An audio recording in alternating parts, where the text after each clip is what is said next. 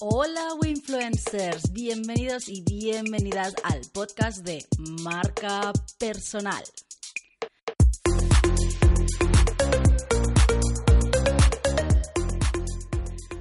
La semana pasada publiqué un podcast donde te daba 5 tips para mejorar tus ventas online. Y como sé que te quedaste con ganas de más y que esto es una de las cosas que más te preocupa como emprendedor, al final si no hay ventas no hay negocios, hoy voy a compartir contigo 5 consejos más que te ayudarán a vender tanto si tienes un e-commerce como si vendes servicios como consultor o coach o como si vendes también infoproductos. Soy Gladys Cali y en el podcast de Marca Personal para Emprendedores aprenderás sobre redes sociales, marca personal, emprendimiento y técnicas de desarrollo personal. Así pues, vamos a darle cañita al tema de hoy.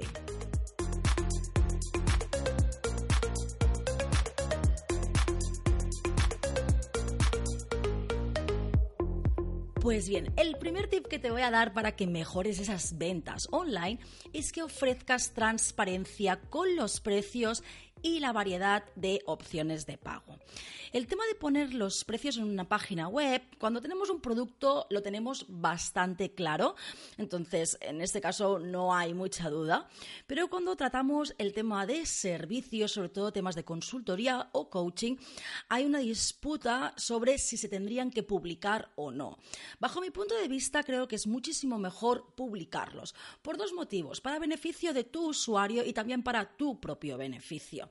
Es decir, si tú le estás dando la transparencia de tus precios, esta persona misma ya va a filtrar si se puede permitir tus servicios o no. Con lo cual, una persona que no pueda permitirse, si tú vendes un servicio de 2.000 euros, 2.000 dólares, y esa persona no se lo puede permitir, ya no te va, entre comillas, a molestar para solicitar una reunión contigo. Tú estarás diciendo que quizás pierdes un cliente, pero es que realmente si tu servicio tiene este valor, no te vale la pena que estés invirtiendo este tiempo en un cliente que realmente no se puede permitir tus servicios. Así que esta es tu ventaja. Y luego la ventaja del consumidor es que ya de entrada puedes saber que este es tu precio, que no hay este mamoneo, ya sabemos, ¿no? En tema de agencias y tal, que depende de quién eres, te cobro más o te cobro menos. Sabes que esa persona es totalmente eh, transparente, como bien he dicho, y que va a cobrar lo mismo a todo el mundo. Y eso también da credibilidad, sobre todo cuando estamos hablando de, de una marca personal, ¿no? Y luego también tenemos la parte de opciones de pago. Pónselo fácil a tu cliente. Por ejemplo, yo trabajo mucho con, Latinoamérica. En España no es tan común pagar con PayPal, aunque yo soy muy fan de PayPal, porque para mí con dos clics o con mi huella dactilar ya está pagado.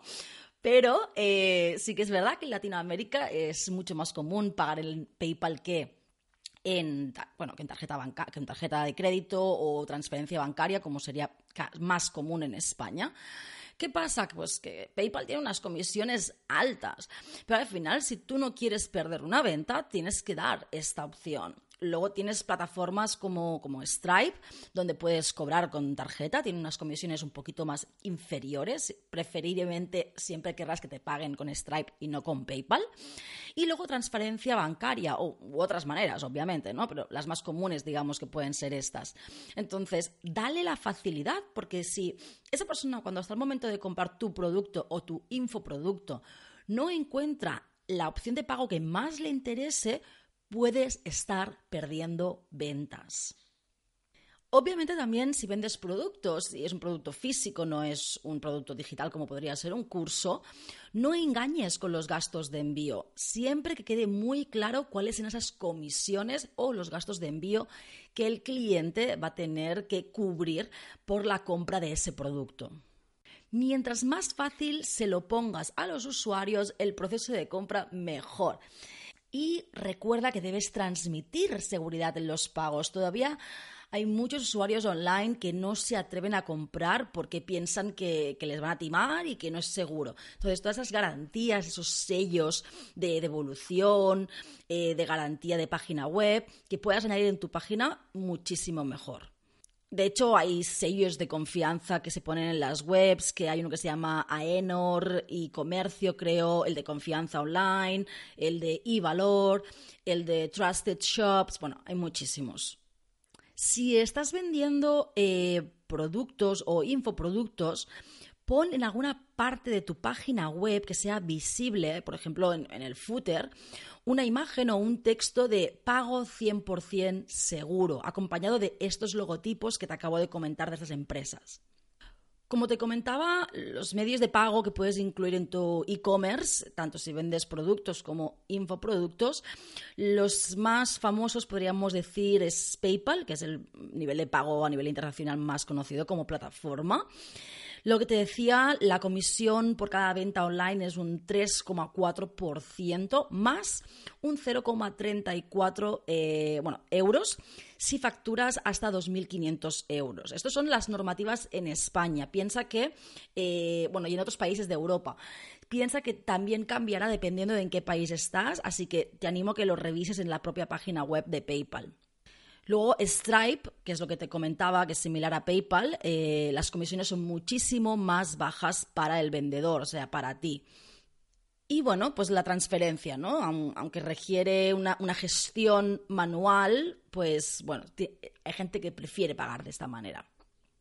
Y luego tenemos también el tema del pago aplazado, que se ha convertido en un medio de pago que ofrecen muchísimos e-commerce eh, por el bajo riesgo para el vendedor y la facilidad de pago para el comprador, que puede elegir pues, una financiación para pagar en cómodos plazos.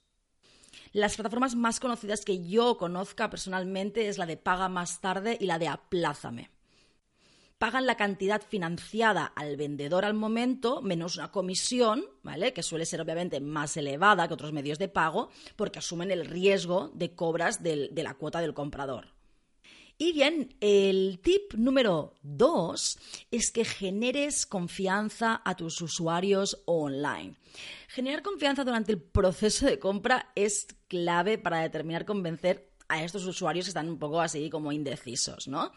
Entonces, Incluye textos como eh, de seguridad para recalcar la, facilidad y la rapidez del, medio de pago que estés usando, ¿no? que hayas decidido incorporar en tu website. Recuerda que tus datos de contacto para generar esta confianza deben estar siempre visibles en las zonas eh, fijas de la web, no solo en la página de contacto, sino como por ejemplo pues en la parte de arriba o en el footer, ¿vale? En la cabecera o en el pie de página. Y si puedes añadir un número de teléfono visible, eh, también da una tranquilidad al comprador. ¿No te ha pasado alguna vez que te has vuelto en plan loco, loca, buscando un teléfono de contacto en la web? Mm, a mí me ha pasado, justo acabo de comprar un producto, una página web que no estaba muy segura, a través de un anuncio que vi en Instagram, no recibí el mail de verificación, era un marketplace. Me generó inseguridad el hecho de haber comprado ese producto en ese momento. Y recuerda, como también te he dicho en el tip número uno, ¿no? Poner esos sellos de confianza y de pago online. Y para generar confianza, lo mejor es poner opiniones, eh, sobre todo si puedes conseguir vídeos de clientes, de, perdón, de clientes satisfechos. Eh, esto puede contribuir a generar esa confianza para esos indecisos que acaben comprando tus productos en tu página web. De hecho, hoy en día es un factor clave, ¿no? La parte del social proof de poner testimonios. Y también, obviamente, la política de cancelaciones y devoluciones siempre muy clara. Aquí incluso podrías incluir, si has aparecido en algún medio de prensa, pues puedes destacarlo ¿no? como marca personal para que genere más credibilidad y más autoridad para esa persona que va a comprar tu infoproducto. El tip número 3 para que mejores tus ventas online es que fomentes que tus clientes te envíen una opinión, esos testimonios que tanto deseamos. Primero de todo, para conseguir una buena opinión, eh, debes ofrecer obviamente productos o servicios de calidad y sobre todo una experiencia de compra perfecta. Y luego eh, tampoco tiene que darte miedo pedir esas opiniones a tus clientes quizás incluso hay algo que puedes hacer mejor para mejorar tu proceso de venta o tu producto. Entonces, tenemos en cuenta los feedbacks eh, constructivos, ¿no? los que se llaman negativos, pero a mí me, llama, me gusta llamarles constructivos desde que trabajé para Apple, eh, que esos te ayudarán a mejorar el proceso. Y luego los positivos para poner en tu página web para fomentar la credibilidad que te comentaba en el tip número 2. Y te preguntarás, sí, claro, Gladys, pero ¿cómo consigo que tus clientes ¿no? me envíen una opinión? Lo más fácil y económico es hacerlo a través de una herramienta de email marketing de forma automatizada. Cuando alguien compra un producto, se le envía un mail al cabo de X días con una serie de estrategias para que acaben eh, fomentando la, la opinión en tu página web o en el marketplace que estés vendiendo tu producto. Recuerda no enviarle este mail, obviamente, al día siguiente, porque a lo mejor uno o no, ni le ha llegado el producto, o en el caso de que sea un producto digital, no ha tenido tiempo de disfrutarlo. Así que envíalo como tres o siete días más tarde, ¿vale? Para que ponga una valoración o una opinión sobre el, el producto, infoproducto o servicio que has vendido y trabaja muy bien ese contenido del mail y ese formulario si quieres hacer preguntas. No hagas algo pesado. No hagas eso que si te enviaran a ti dijeras, como los feedbacks de Welling. Yo una vez hice uno y dije, pero madre mía, Welling, para los que no sepáis, es una compañía low cost muy mala, por cierto. Si alguna vez viene alguien a España, no cojáis esta compañía, tiene retrasos y servicio muy, muy malo. Lo que pasa es que muchas veces no tenemos otra opción que cogerla porque es una de las compañías que más opera para movernos por, por España y por Europa. Pero bueno, en fin, que no me enrollo, que no es el tema de hoy, no es hacer una destrucción hacia Welling, pero bueno, lo que quería decir, eh, tienes que, me enviaron un formulario de, para dar una opinión y era como no sé cuántas páginas y dije, pero esta gente se ha vuelto loca, al final dije, ah, lo dejo a medias, no lo terminé, entonces pónselo fácil a tu cliente si realmente quieres conseguir valoraciones. Y la otra opción también es ponerte en manos de expertos. Existen empresas, de hecho, especializadas que ofrecen soluciones online para gestionar pues, estas opiniones y integrarlas directamente en tu e-commerce en el caso de que tengas muchos productos, para que no tengas que hacerlo tú manualmente, obviamente. Y el tip número cuatro para que mejores tus ventas online es que tengas en cuenta cómo redactas esos textos de tu página web. Es decir, los títulos, los subtítulos, ¿no? lo que serían los T1, los T2, las negritas y los alt de las imágenes. Entonces, cuando redactas el contenido, por ejemplo, de tu home o de la página de servicios, o si tienes diferentes productos, pues las fichas e incluso las entradas de tu blog. Esto es muy interesante si eres un consultor o, un, coach, de o sea, es una propia marca personal. Tienes que tener en cuenta estos aspectos. Tu página o tu entrada en el blog tiene que contener un título estilo H1 o título 1, dependiendo del formato que tú tengas en tu plataforma para mm, el, gestor de contenidos de tu página web, si es un WordPress u otra plataforma. Bueno, no voy a entrar en este tema. Pero solo uno. No puedes tener varios H1s, porque lo que tiene que leer Google es solo cuál es el título principal. Y título es como un, un, artículo de una revista o de un periódico. No hay tres títulos, hay un título, un subtítulo y luego hay texto. Pues lo mismo, ¿vale? Sentido común. Y obviamente lo ideal es que este título tenga las palabras clave que quieres trabajar en esa entrada del blog o en esa página para posicionar ese producto o ese servicio. Entonces, luego tienes que estructurar los contenidos de tu página en diferentes subtítulos, como el título 2, el título 3 o el H2 o el H3, ¿vale? Para hacer la lectura más estructurada, tanto para el lector como también para Google, ¿ok?